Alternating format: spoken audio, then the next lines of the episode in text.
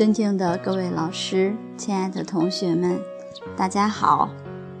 我们接着分享《窈窕淑女》的标准《赢家章》第九。下面我们分享“一日之计在于晨”。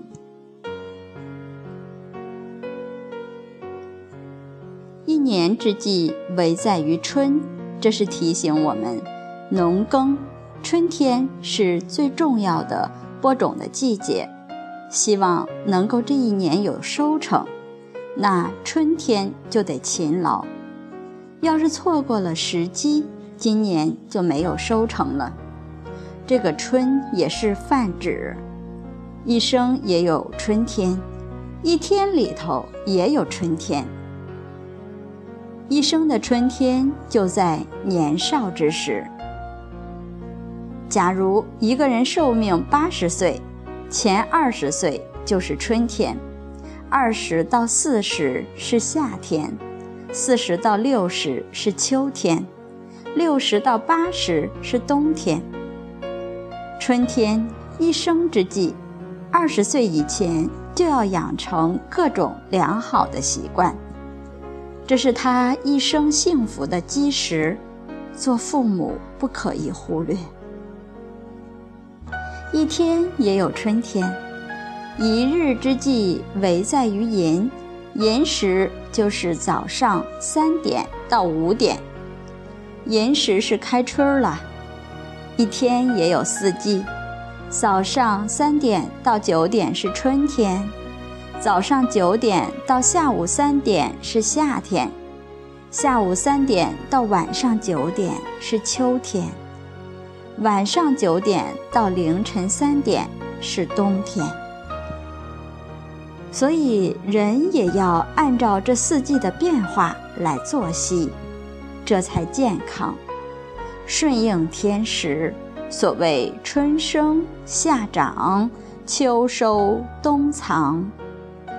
春天生发要起来了，早上三点就可以起来了。这是古人给我们定立的规矩，寅时起床。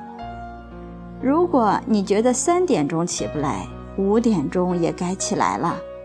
五点是寅时最后，快到卯时了。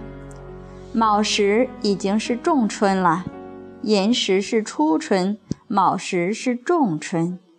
卯时是五点到七点。那这个时间要还不起来？这个春天恐怕也就过得差不多了，就好像这一年错过了播种的季节。如果人能早起，说老实话，他这一天感觉上会很有效率，很有精神。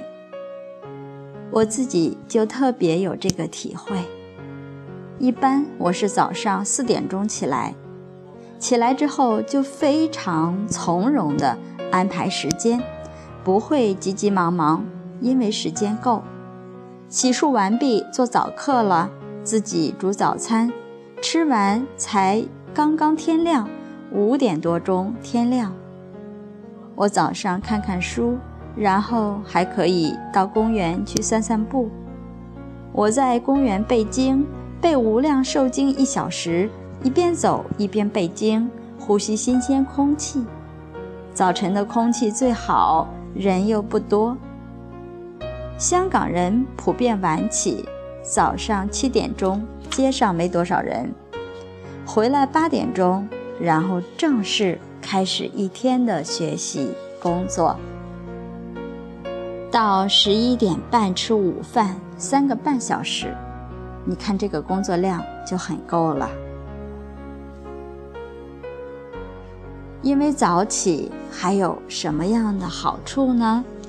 我们明天再来分享。今天就学习到这里，谢谢大家。